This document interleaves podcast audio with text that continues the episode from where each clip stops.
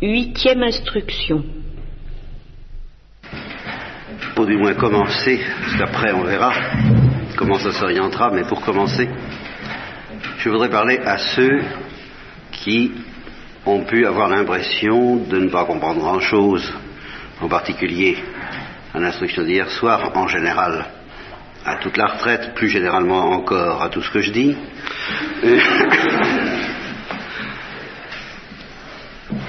Et, et j'aurais envie de leur dire, vous découragez pas. Mais de le leur dire profondément.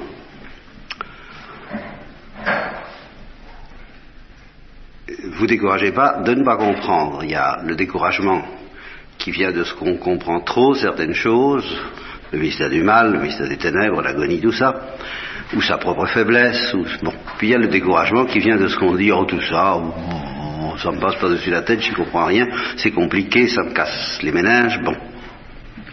Je sais pas si les méninges peuvent se casser, enfin bref.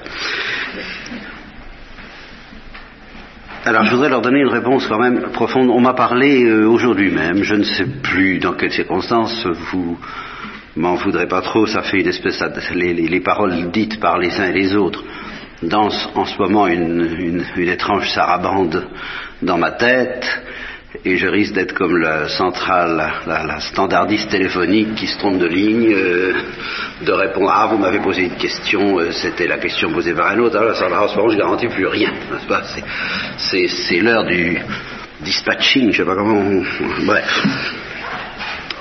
Et les, les, plombs risquent de sauter intellectuellement parlant.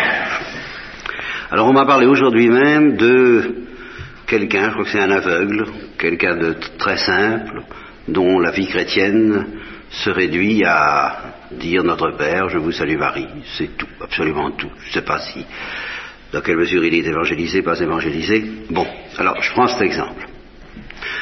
Pour moi, il ne fait aucun doute que quelqu'un de ce genre, on peut le repérer à certains signes, en tout cas on peut en avoir l'espoir, et il existe des gens comme ça, peuvent avoir une vie chrétienne d'une intensité dévorante. Une vie chrétienne, une vie contemplative, une vie d'union à Dieu, une vie d'intimité trinitaire, une vie de configuration au Christ crucifié et d'achèvement dans son cœur et dans son corps de ce qui manque à la passion et au mystère de l'agonie. Toutes sortes de choses qui, si je les énonçais devant les intéressés, celui-là par exemple, il y, a, des gens pour qui diraient j'y comprends rien. Ça me casse la tête. Sauf peut-être quelque chose en lui qui, selon une comparaison que j'ai souvent prise et qui commence à me lasser, euh, sentirait qu'il y a une musique là-dedans qui n'est peut-être pas complètement étrangère à ce qui lui arrive, à ce qu'il vit, mais enfin, bof, hein, bien, euh, comprendrait pas. Et il dirait peut-être euh, nettement Oh, je ne comprends pas. Or, euh, ce qu'il ne comprend pas, il le vit. On peut vivre des choses qui vont bien plus loin que ce que nous comprenons. Par exemple, une plante, c'est très mystérieux. Mais elle n'en sait rien. Enfin, tout au moins, à ma connaissance, moi qui suis thomiste et qui ne prête pas aux plantes une conscience analogue à la nôtre, n'est-ce pas? Par conséquent, euh, elle ne sait pas ce qu'elle est, elle ne sait pas la splendeur de son mystère. Un animal ne sait pas non plus. Un enfant ne le sait pas non plus. Un enfant qui reçoit le baptême ne sait pas ce qui lui arrive. Il comprend rien à tout ça. Et cependant, il le, vit pas encore. Il le reçoit à l'état d'habitus, comme on dit, et à l'état de, de, modification de son être. Il le reçoit dans son être. Il est cela. Il ne le sait pas. Il ne le vit pas encore. Et même quand il le vit, ben, il peut le vivre comme certains handicapés mentaux dont je parle souvent et qui apparemment savent rien et qui en réalité savent tout, mais qui ne savent pas qu'ils savent tout. Bien. Alors, je, vous, vous, admettrez, vous qui me diriez je ne comprends pas, qu'il est fort possible que ce que vous vivez dépasse de beaucoup ce que vous en comprenez. Et en particulier lorsque étant tout de même un peu plus développé au point de vue culture chrétienne que le Notre Père et je vous salue Marie, vous regardez le Christ en croix, vous lisez l'Évangile, vous assistez à la messe, eh bien, euh, ce qui se passe en vous à travers ça, et ce qui vous arrive à travers l'assistance à la messe, la communion, la confession, la pratique générale des sacrements, la moindre prière, le chemin de croix, enfin toutes sortes de choses très simples et très bêtes que je vous encourage d'ailleurs à faire, sans parler du rosaire et de la méditation des mystères joyeux, que je préfère appeler les mystères de la vie cachée, les mystères douloureux dont nous avons un peu parlé, et les mystères glorieux qui sont indissociables et qui ne font qu'un, et dont nous avons parlé aussi, eh bien, en faisant des choses aussi simples et aussi bêtes que ça, je dis que ce qui vous arrive, c'est une participation à ce dont nous avons parlé hier soir. Voilà. Et c'est justement parce que ce qui arrive à quelqu'un qui regarde le Christ en croix et qui regarde aussi le Christ ressuscité avec les yeux de la foi est tellement mystérieux que je me fatigue à essayer de le préciser dans des balbutiements qui ne valent pas quatre sous, tout ce que vous voudrez, ça, ça, ça être égal, mais euh, c'est l'effort de l'Église en enfance, puisque nous sommes des enfants tant que nous ne sommes pas dans la patrie, c'est d'ailleurs remarquable que c'est l'Église en enfance qui est en même temps l'Église militante, n'est-ce pas Et que l'Église des adultes n'a plus à combattre, c'est l'Église couronnée qui a reçu le, triomphe, l'Église triomphante. Ben, nous sommes des enfants qui, euh, qui nous battons pour devenir adultes, au sens éternel du mot. Eh bien, ce qui... Euh, j'essaie donc, à ma façon, de faire ce que fait l'Église depuis 2000 ans. Qu'est-ce qui nous arrive? Mais qu'est-ce qui se passe? Mais qu'est-ce que c'est que ça? Ou qu'est-ce que c'est que ça? Alors, si vous ne comprenez pas bien ce que je dis, bon, bah, vous, vous, vous, cassez pas trop la tête et euh, revenez à cette vie qui est la vôtre, de quelque façon que ce soit, je l'espère, quand bien même vous ne feriez que des communions machinales. Moi, je suis tout à fait, en, je suis tout à fait partisan des communions machinales, figurez-vous, hein, à une seule condition, comme, comme toute chose d'ailleurs, c'est qu'il faut que les choses soient propres. Quelle, est la propreté d'une communion machinale? Eh bien, c'est de dire ma communion est machinale. Plus un acte de foi. Je crois qu'en mangeant machinalement le corps du Christ, il me sera donné un jour de le manger autrement. Vous savez, une telle communion me paraît peut-être plus sérieuse, plus efficace et plus puissante que des communions soi-disant très ferventes, mais dans lesquelles on compte plus sur sa dévotion à soi que sur la puissance du corps ressuscité du Christ. Voilà. Alors, euh, vivez ces choses, et simplement ne vous effrayez pas trop si je vous dresse des tableaux un peu hallucinant et apocalyptique de ce que ça représente, de ce que ça veut dire, de ce qui vous arrive. Euh, je vais essayer de vous le dire en termes un peu plus simples, car il y a tout de même une chose dont je n'ai pas parlé, dont je n'ai pas eu le temps de parler, dont je voulais parler, mais j'ai été euh, coupé dans mon élan par ce que je vous disais ce matin, le sentiment d'avoir raté la conférence en instruction d'hier soir, enfin d'avoir fait quelque chose de une bouillie, je ne vais pas dire pour les chats, mais une, bouillie euh, informe, enfin qui, va décourager moi-même. Alors, euh, plus ce qui m'a été dit à ce sujet-là et qui confirmait admirablement ce que je sentais, comme toute parole de Dieu, n'est-ce pas? Alors, j'ai été coupé dans mon élan où je pensais dire ceci. Vous voyez, ce que je vous ai expliqué très mal à propos de l'agonie, vous avez du mal à le comprendre, j'ai du mal à le comprendre, ça paraît vraiment enfin, fantasmagorique.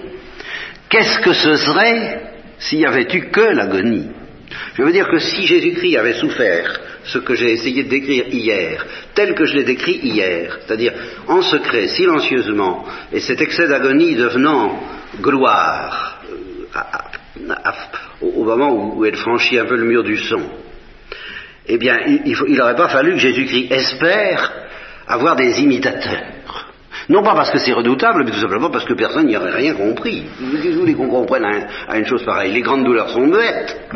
Si sa grande douleur était restée muette, il n'aurait pas pu avoir euh, de, de, de, gens qui comprennent et qui, et qui le, se, se, laissent labourer les entrailles, le cœur et l'intelligence par la contemplation du mystère du Christ. Par charité pour nous, par amour pour nous, alors cette fois, et pas seulement pour Jésus-Christ, Dieu et le Verbe et le Saint-Esprit, dans le Commune Concilium dont parle Saint Léon, dans un, d'un commun accord, ont voulu que l'agonie du Christ soit spectaculaire. Et le spectacle de l'agonie du Christ, c'est la croix. Et c'est pour ça qu'il y a eu pas seulement l'agonie, mais la croix. Alors là, c'est pour nous, pour qu'il puisse y avoir le mystère de l'évangélisation. Alors, comment résumer le mystère de l'évangélisation? En quelques instants. Alors là, c'est un peu plus facile, j'espère, ça va être un peu plus facile quand même pour vous. Bon, vous avez depuis la, parole de la Bible, de la Genèse, euh, tactus dolorecordis intrinsecus, touché de douleur au plus, intime du cœur. Bon. Vous avez toute la série de Moïse, dont, j'ai parlé longuement justement dans les commentaires sur l'histoire sainte, disant au peuple juif quand est-ce que vous en aurez fini de faire euh, souffrir celui qui vous a tiré d'Égypte, de le mettre à l'épreuve, de ne rien y comprendre, peuple à la nuque raide, cœur endurci, bon, les colères de Dieu prenant Moïse à part et lui disant, dis donc, écoute, hein, t'en as pas assez, euh, tu, tu crois pas que ça commence à faire avec ces gens-là? Et Moïse ne sachant pas trop quoi dire, parce que vraiment c'était, ça venait du Vaudor, euh, il venait de faire le... Tu crois pas que, non, dit, on, s'en cherche un autre de peuple, dit. Hein et, et cette colère de Dieu, avec justement l'instinct de Moïse, euh, qui est l'instinct du Saint-Esprit, euh, Dieu laissant à Moïse la, belle part, celle qui consiste à, à, défendre la miséricorde contre la justice de Dieu, contre la colère de Dieu. Bon, alors cette colère est tout de même proclamée violemment par Moïse, par tous les prophètes. Il y en a assez. Quand est-ce que vous aurez fini de faire souffrir celui qui vous, aime tant, les impropères du vendredi saint? Qu'est-ce que je t'ai fait, mon peuple, pour que tu me fasses tout ça? Donc les prophètes n'arrêtent pas. Mais, qu'est-ce qu'ils font des prophètes? Le Christ l'a dit. Euh, ils les lapident, ils les tuent, ils les massacrent, et en tout cas, ils ne les écoutent pas. Alors, à la fin, euh, c'est la parabole du Christ. Hein, lassé d'envoyer des prophètes et des prophètes qui, ne reviennent jamais. Hein, vous savez, on envoie des émissaires, on envoie des messagers, vous leur direz que vous leur direz de donner des nouvelles. Hein, on commence à s'inquiéter un peu à leur sujet. Euh, on les aime.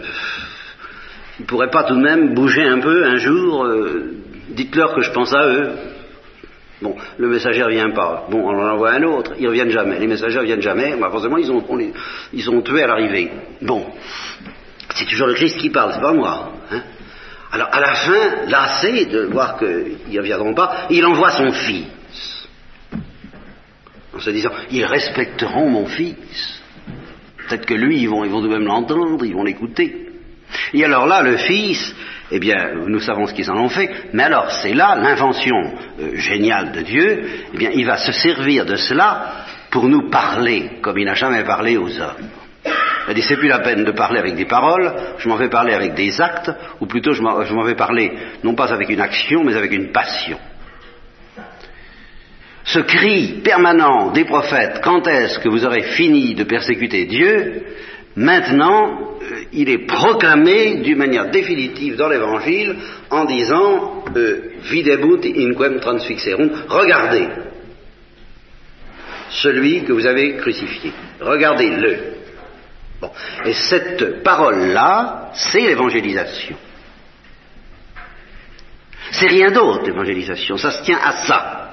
C'est pour ça que je vous dis, c'est simple, que si vous n'avez rien compris à ce que j'ai dit hier, eh bien revenez à ça. Regardez-le, celui-là. Regardez ce que vous en avez fait.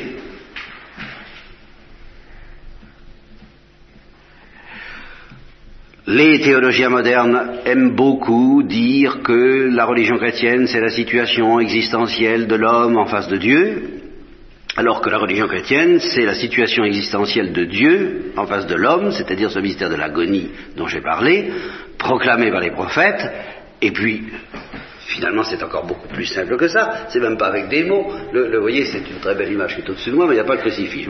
Je, voudrais bien qu'il y soit. Il y a une croix, mais il n'y a pas de prise dessus. Je le regrette que, que, euh, parfois il n'y en ait plus jamais. Je pense qu'il y en a encore ici. Une croix avec un Christ dessus. Ben, c'est irremplaçable parce que ça résume tout l'évangile. Il n'y a même pas besoin de dire un mot, il n'y a qu'un index. Rappelez-vous l'apparition dont je vous ai parlé ce matin. Elle s'est retournée et elle l'a vue. Bon, elle a été évangélisée. Mais vous, c'est ça l'évangélisation. Et ça veut dire que quiconque regarde le Christ en croix en recevant le don du Saint-Esprit qui s'appelle la foi, comme le disait, je ne sais plus, je crois que c'est Saint Augustin, ceux qui n'ont pas la foi, euh, ils voient la croix, ils ne voient pas l'onction. Viden non viden. Il voit l'homme, il ne voit pas le Dieu. Si vous voyez la foi, si vous avez les yeux de la foi, je vous désigne le crucifié et vous voyez Dieu. C'est ça qu'il faut voir. Et vous voyez Dieu dans quel état? Eh bien dans cet état-là. Voilà. Alors, écoutez, est-ce que c'est, c'est, pas cérébral, c'est pas intellectuel? Évidemment, il ne faut pas que ça atteigne seulement le mental, comme je disais au début de la, de, retraite. Ah, euh, voilà mon malheur, voilà mon tourment, et voilà finalement celui de Dieu. Que ça ne concerne pas seulement le mental. Cette vue de Dieu crucifié. Alors là, il n'y a tout de même pas besoin, en principe, le catéchisme suffit, c'est Jésus-Christ, c'est le Fils de Dieu, c'est Dieu même, et il est crucifié. Voilà. Dieu est mort pour nous. Il est mort par nous. Il est mort d'agonie. Voilà. Et alors, bah, j'ai essayé d'expliquer ce que nous contemplons à chaque fois que, aussi bêtement, machinalement, mais ça m'est égal, vous comprenez, la physiologie est bien au-delà de la psychologie. Et la vie spirituelle, c'est une question de physiologie, c'est pas une question de psychologie. Physiologie de l'âme, bah oui, euh, mais, physiologie. Donc une récitation machinale du rosaire, une contemplation machinale de la croix, nous branche sur l'agonie de Dieu dont j'ai essayé de parler depuis trois jours. Alors c'est quand même pas sorcier. Deux paroles pour vous aider à entrevoir cela. Ce que je vous dis, c'est que c'est ça. Il ne faut pas, votre contemplation de la croix, il ne faut pas qu'elle cède ni à un sentimentalisme imaginatif qui se noie, qui se perd dans les souffrances physiques du Christ, comme si c'était seulement un homme qui souffrait. Et qu'est-ce qu'il y a au bout de cette contemplation trop humaine? Eh bien, il y a les prêtres qui disent après tout, puisqu'il se autant prendre n'importe quel le soldat inconnu, quoi. Enfin, il n'y a qu'à prendre n'importe quel torturé inconnu, pour n'importe quelle cause, et puis, euh, chrétien, voyez, voilà Jésus-Christ. Oui, peut-être, mais pas Dieu. moi, ce qui m'intéresse en tant que croyant, je ne, je ne dis pas en tant qu'homme et en tant que compatissant, la souffrance de tout homme, le Christ l'a faite sienne, oui, mais justement parce qu'il est Dieu. Et si justement la souffrance peut avoir une valeur divine, c'est pas à cause de la souffrance. Justement, on le dit assez que la souffrance est horrible, que la souffrance est catastrophique. Il n'y a qu'une seule chance que la souffrance puisse être une valeur, c'est qu'elle soit divine.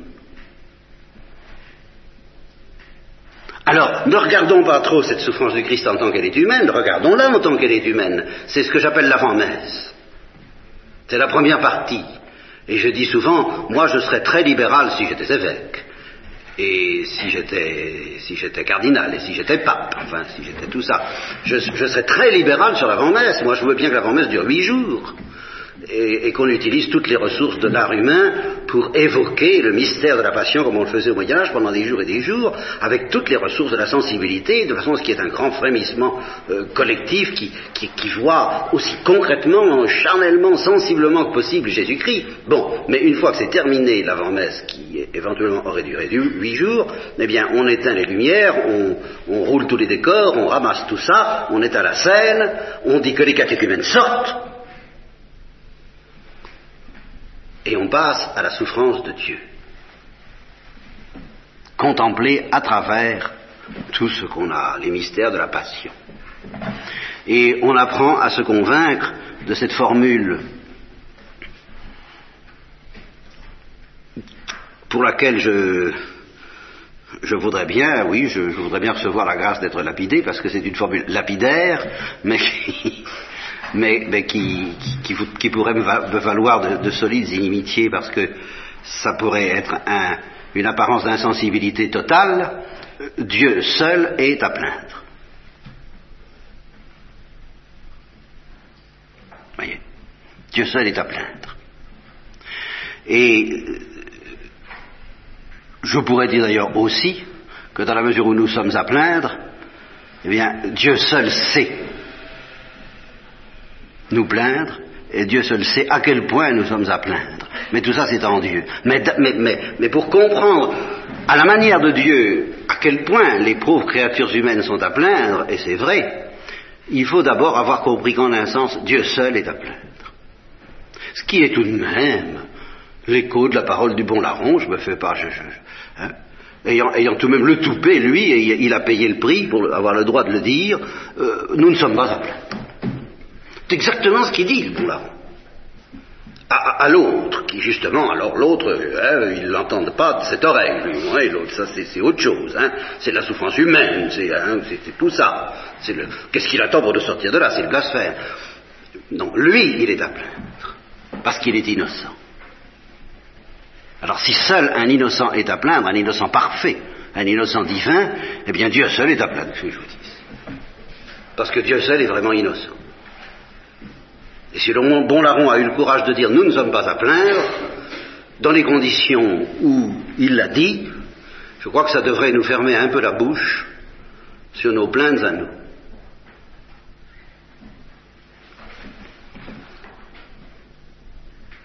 Alors, donc, évitons une contemplation trop humaine de la croix, évitons aussi une contemplation trop intellectuelle, trop mentale, trop euh, théologique, si vous voulez, soyons très simples, mais c'est au service des profondeurs dans lesquelles débouche cette simplicité que j'essaie de vous offrir mes complications et de vous casser la cervelle, soyons très simples et, regardons Dieu souffrir en regardant Jésus-Christ souffrir.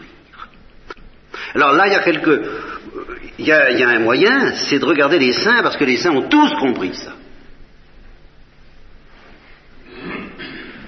Ils sont devenus des saints, je dirais, au moment où euh, ils ont cessé de se plaindre pour plaindre Dieu.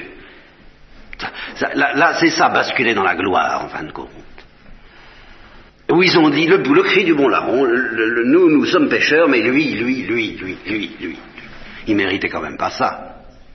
Et alors à partir du moment. Où, vous voyez, le, moteur de votre contemplation, ça n'est plus quelque chose de sensible, c'est une idée, c'est une perception spirituelle et intellectuelle, c'est l'intelligence, je ne peux pas vous faire un schéma euh, coloré avec quel crayon de couleur est-ce que je vais vous rendre compte de la différence entre innocent et coupable. Vous voyez ça?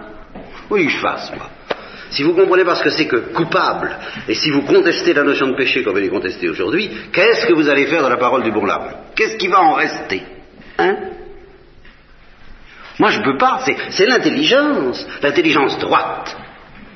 Et c'est ça qu'il faut demander qui mesure l'abîme entre innocent et coupable, et qui mesure qu'il vaut mieux souffrir, comme disait Newman, il vaudrait mieux que l'humanité souffre les tourments d'une agonie interminable, mais sans péché, qu'un seul péché véniel délibéré. C'est Newman qui dit ça, c'est pas moi. Et c'est le bon larron qui dit, ben oui, nous avons péché, nous ne sommes pas. Lui, il est à plaindre, non pas parce qu'il souffre plus que nous, c'est pas la question. En, fait, oui, mais c'est pas de ça qu'il s'agit. Il est à plaindre parce qu'il ne mérite pas ça. Et en même temps, nous, nous sommes bien plus à plaindre parce que nous le méritons. Mais ça, c'est la miséricorde de Dieu qui le comprend. C'est ça que je veux dire qu'il n'y a que Dieu qui sait nous plaindre. Parce que nous, nous nous plaignons parce que nous souffrons, tandis que Dieu nous plaint parce que nous sommes coupables. Par conséquent, il nous plaint beaucoup plus en vérité que nous nous plaignons. Voyez-vous comme nous inversons les choses. Plaindre quelqu'un parce qu'il souffre, il n'y a que Dieu qui mérite d'être plaint vraiment de cette façon-là plaindre quelqu'un parce qu'il souffre sans l'avoir mérité, parce qu'il est innocent, il n'y a que Dieu. Mais plaindre quelqu'un parce qu'il est coupable, ah, alors là, il n'y a que Dieu qui sait le faire. Alors c'est autre chose. Et c'est son agonie à Dieu. C'est de nous plaindre parce que nous sommes coupables. Voilà ce dont... Ah oui, alors là, on peut y aller, nous sommes à plaindre. Et Thérèse de l'Enfant Jésus, elle avait très bien compris ça quand elle disait, je, ne plains pas les saints qui souffrent, Parce qu'à ce moment-là, elle ne plaignait pas Dieu parce qu'elle voyait que l'agonie divine, c'est la béatitude. En ce sens-là, Dieu n'est pas à plaindre. Dieu seul est à plaindre et Dieu n'est pas à plaindre parce que Dieu est Dieu, parce que Dieu est heureux et que ça vaut la peine. Et en ce sens-là, l'innocent persécuté injustement n'est pas à plaindre parce qu'il est innocent et qu'il vaut encore mieux être persécuté et innocent que d'être coupable et persécuteur. Alors elle disait, je ne plains pas les saints qui souffrent, je plains ceux qui ne sont pas des saints. Pourquoi? Ben, Parce qu'ils sont coupables. Alors là, là, oui, là, là, en, ce sens-là, nous méritons d'être pleins. Bon, eh ben, je vous disais alors,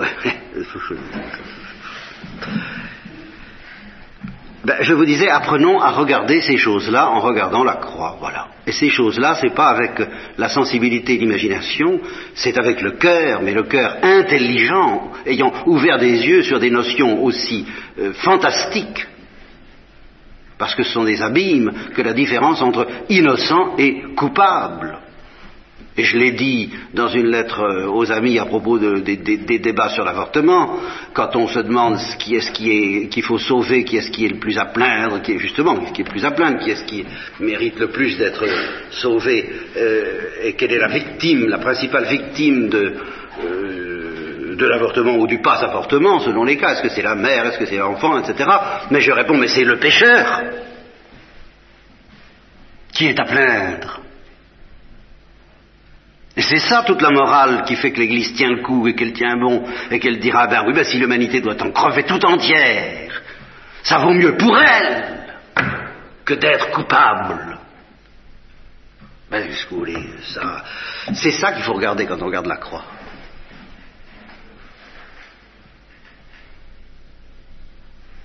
Et c'est d'ailleurs pour ça que le bon larron, parce que justement, il ne s'est pas plaint et, qu'il a compris que c'était plus grave, il a compris que c'était plus grave d'être coupable que d'être crucifié. Voilà ce que le bon larron a compris tout simplement, hein, en, deux secondes, comme ça.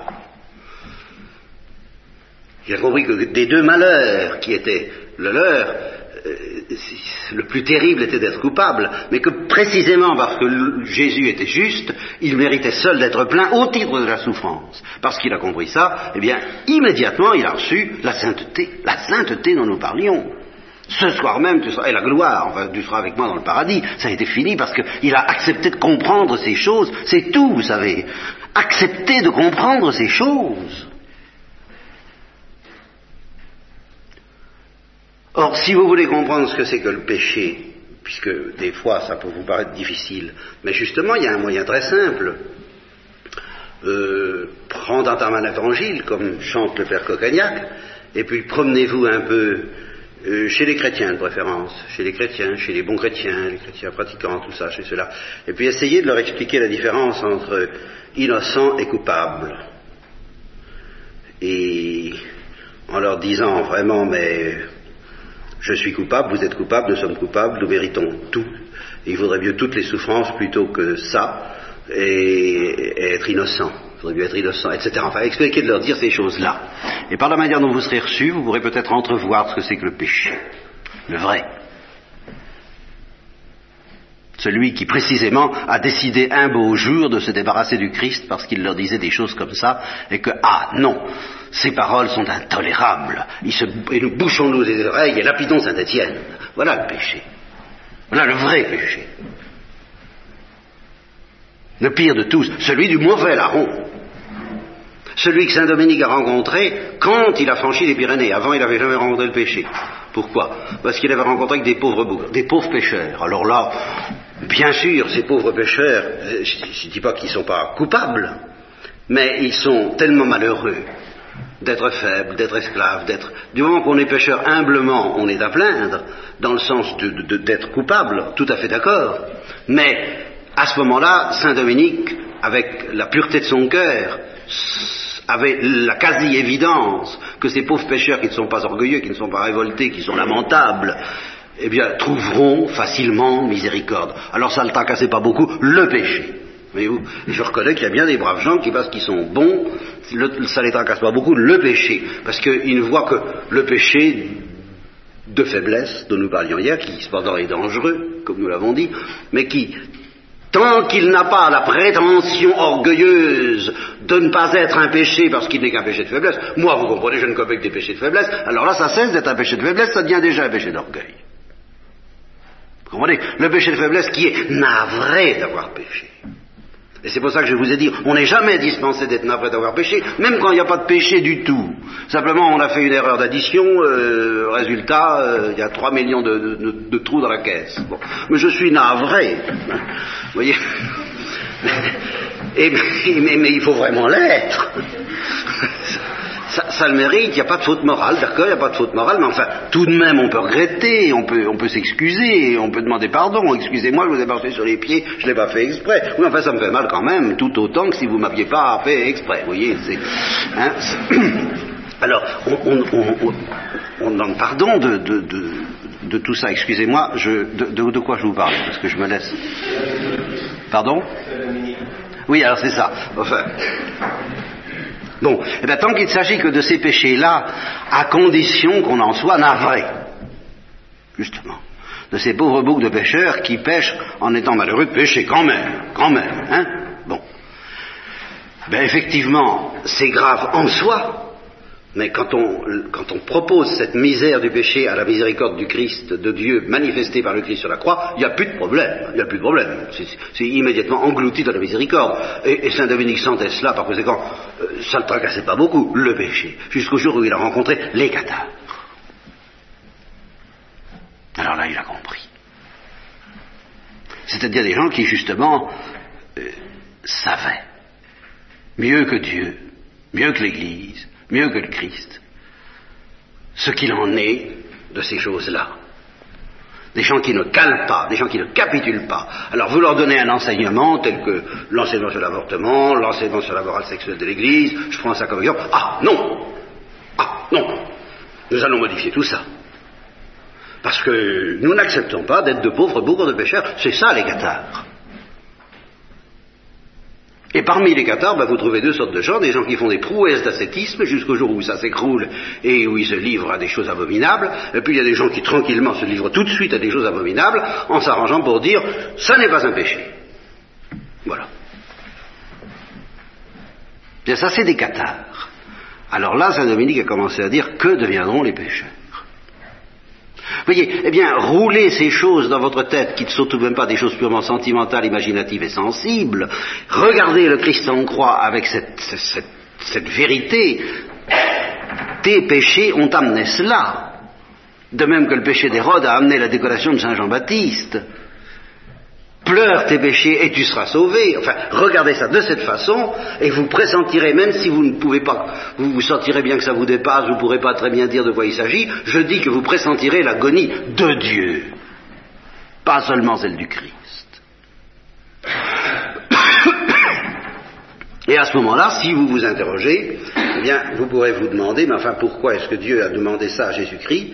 Et là, alors, on pourra peut-être euh, s'embarquer dans cette idée que c'est un grand privilège qui a été fait à l'innocent, aux trois fois saint, d'être initié à cette agonie de Dieu du dedans, et euh, que finalement, la, croix qu'il a subie est relativement peu de choses comme poids de souffrance euh, comparé à cette agonie euh, dont il a subi l'oppression à Gethsemane en telle sorte que, je répète, la croix n'est que la projection sur grand écran du mystère de l'agonie. À, à, portée de notre bêtise, et de notre, même pas de notre bêtise, de notre sensibilité humaine. Il faut bien nous parler avec les moyens du bord. Eh ben, il faut tout de même que ce soit un peu sensible, un peu visible. Il faut que ce soit un spectacle. L'agonie n'est pas un spectacle, l'agonie est un mystère. La croix est un spectacle et un mystère. C'est le spectacle d'un mystère, mais c'est un spectacle. Donc il a fallu qu'il y ait du spectacle, si je peux dire. Dieu a fait du théâtre, mais il l'a pas fait pour le plaisir euh, plus ou moins euh, exhibitionniste hein, de, de se manifester à lui-même. Non, il l'a fait pour nous, pour qu'il y ait désormais non seulement des hommes sauvés par la croix, mais des hommes initiés à, la croix. C'est-à-dire non seulement des hommes sauvés par la douleur de Dieu et qui ne comprennent rien, mais des hommes initiés à la douleur de Dieu. C'est ça la définition d'un chrétien. Un chrétien, c'est quelqu'un qui, par l'évangélisation, a été initié à la douleur de Dieu. Et cette évangélisation, c'est le début de son initiation. Et le terme de cette même initiation, eh bien, ce sont les mystères, ce que les premiers chrétiens, les pères, pères de l'Église, appelaient les mystères, nos mystères, c'est-à-dire les sacramenta. C'est ça que ça veut dire, sacramenta, les choses sacrées et mystérieuses. Eh bien, on n'introduit pas, pour ça qu'on disait que les catéchumènes sortent, on n'introduit pas dans les mystères, dans le secret des mystères, n'importe qui. On, admet à pénétrer dans le cœur du sanctuaire, dans le, tabernacle ultime, ceux qui ont été évangélisés. Et ceux qui ont été évangélisés sont ceux qui ont été admis à contempler la croix. Regarde ce que tu as fait, regarde ce que les hommes ont fait, et regarde ce que Dieu a fait pour toi. Et l'annonce, bien entendu, de la résurrection, voilà, ça c'est tout l'évangile. À partir du moment où, avec les yeux de la foi, quelqu'un contemple ça, il commence à être initié à la douleur de Dieu, à l'agonie de Dieu, même s'il ne le sait pas. En fait, il entre dans le mystère de la miséricorde, c'est-à-dire de la douleur de Dieu. Et s'il communie, parce qu'il est admis à euh, la, communion à nos mystères, alors cette initiation est consommée en lui dans, sa physiologie, je dirais. C'est-à-dire qu'il est stigmatisé par l'agonie du Christ et par la douleur de Dieu, qui le marque de son empreinte. Il est désormais porteur de la douleur de Dieu comme on est porteur d'une maladie. J'ai longtemps parlé du virus trinitaire. Au fond, tout ce que je dis depuis quelques mois, parce que ça évolue quand même, c'est que, au lieu de parler du virus trinitaire seulement, que les anges ont reçu, qu'un innocent peut recevoir, je parlerai maintenant du virus de la douleur de Dieu que seul un pécheur ou quelqu'un qui ne fait qu'un avec les pécheurs comme Jésus-Christ peut recevoir, être habité par la douleur de Dieu.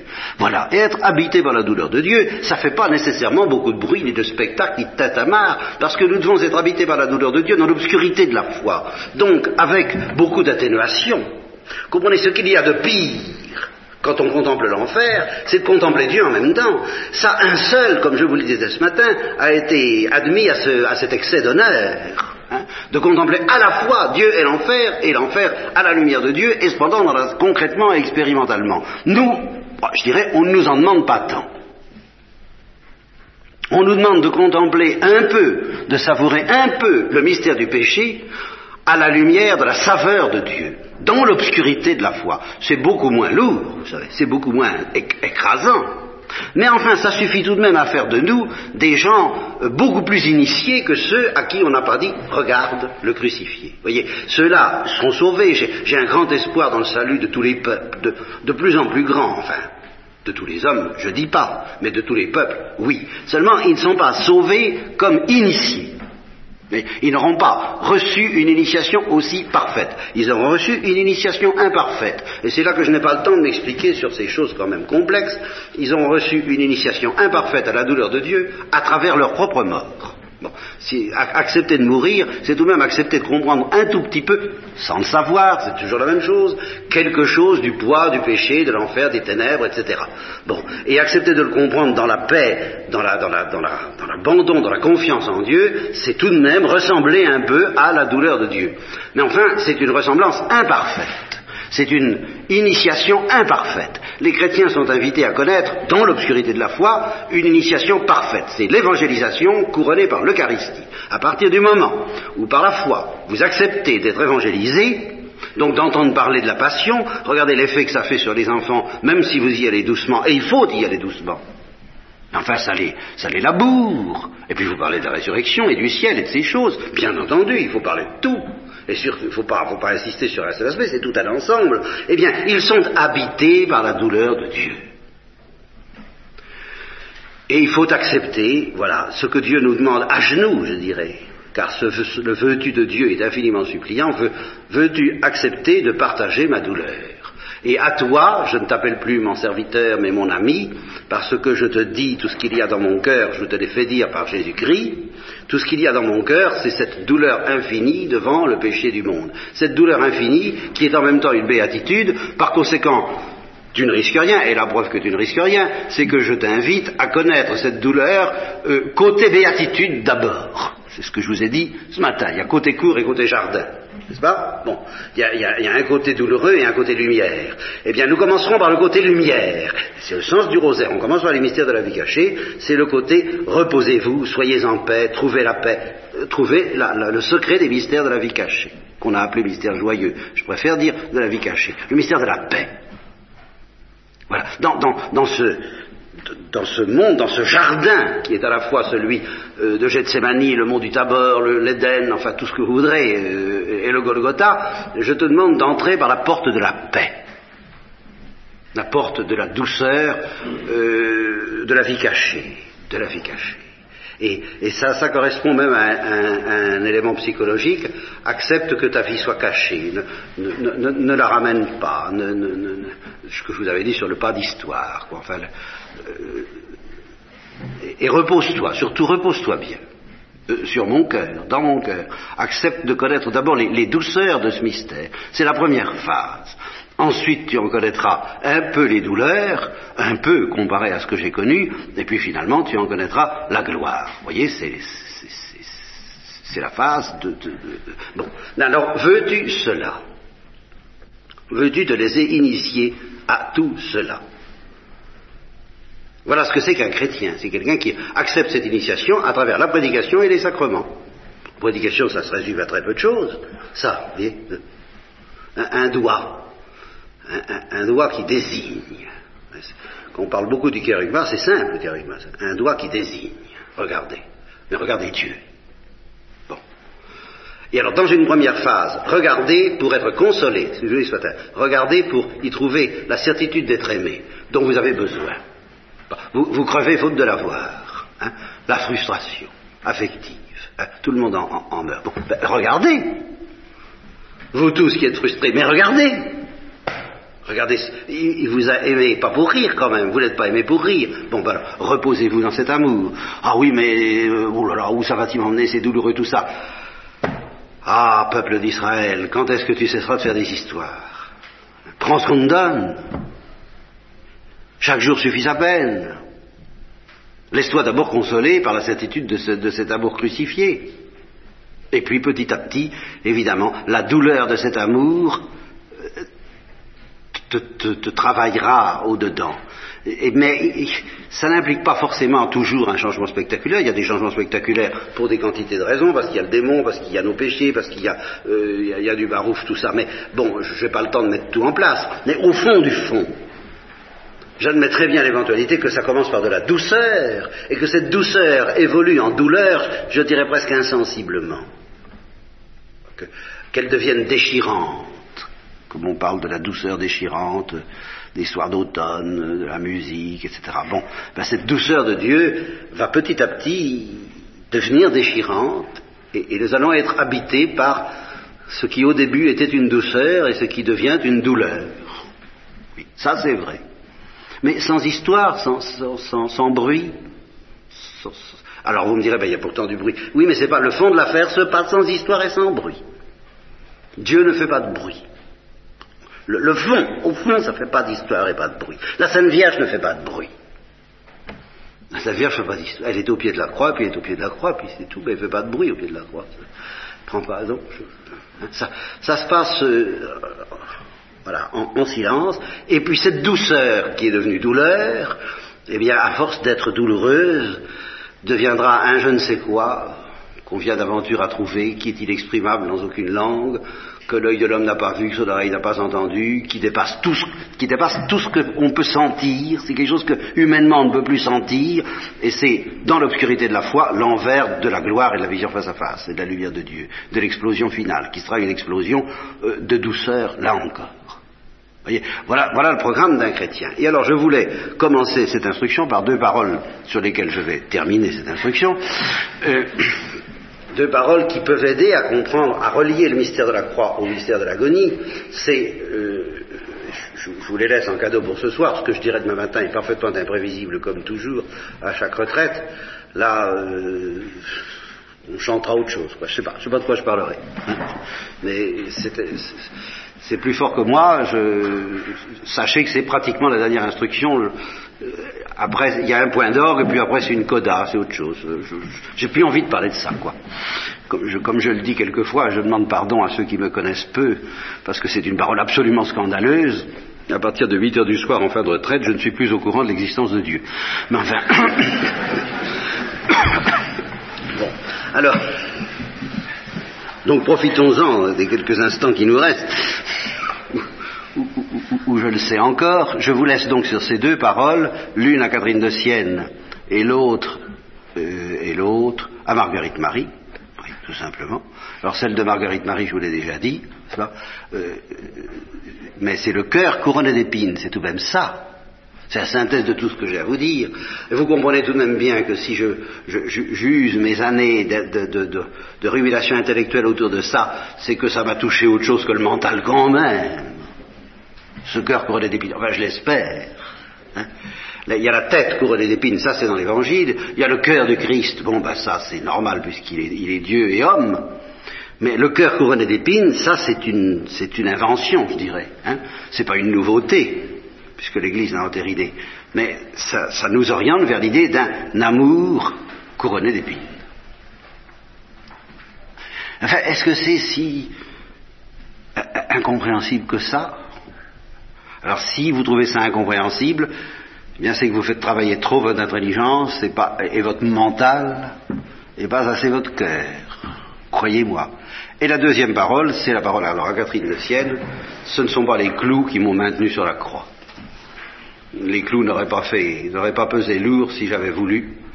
Et mon père aurait envoyé douze légions d'anges, etc. Non, ce ne sont pas les clous qui m'ont fixé sur la croix, c'est l'amour. Alors si c'est l'amour qui, a fixé Jésus sur la croix, c'est que l'amour était déjà fixé sur la croix par le mystère de l'agonie, par la contemplation de l'enfer, par la douleur de Dieu. Voilà tout ce que j'avais à vous dire.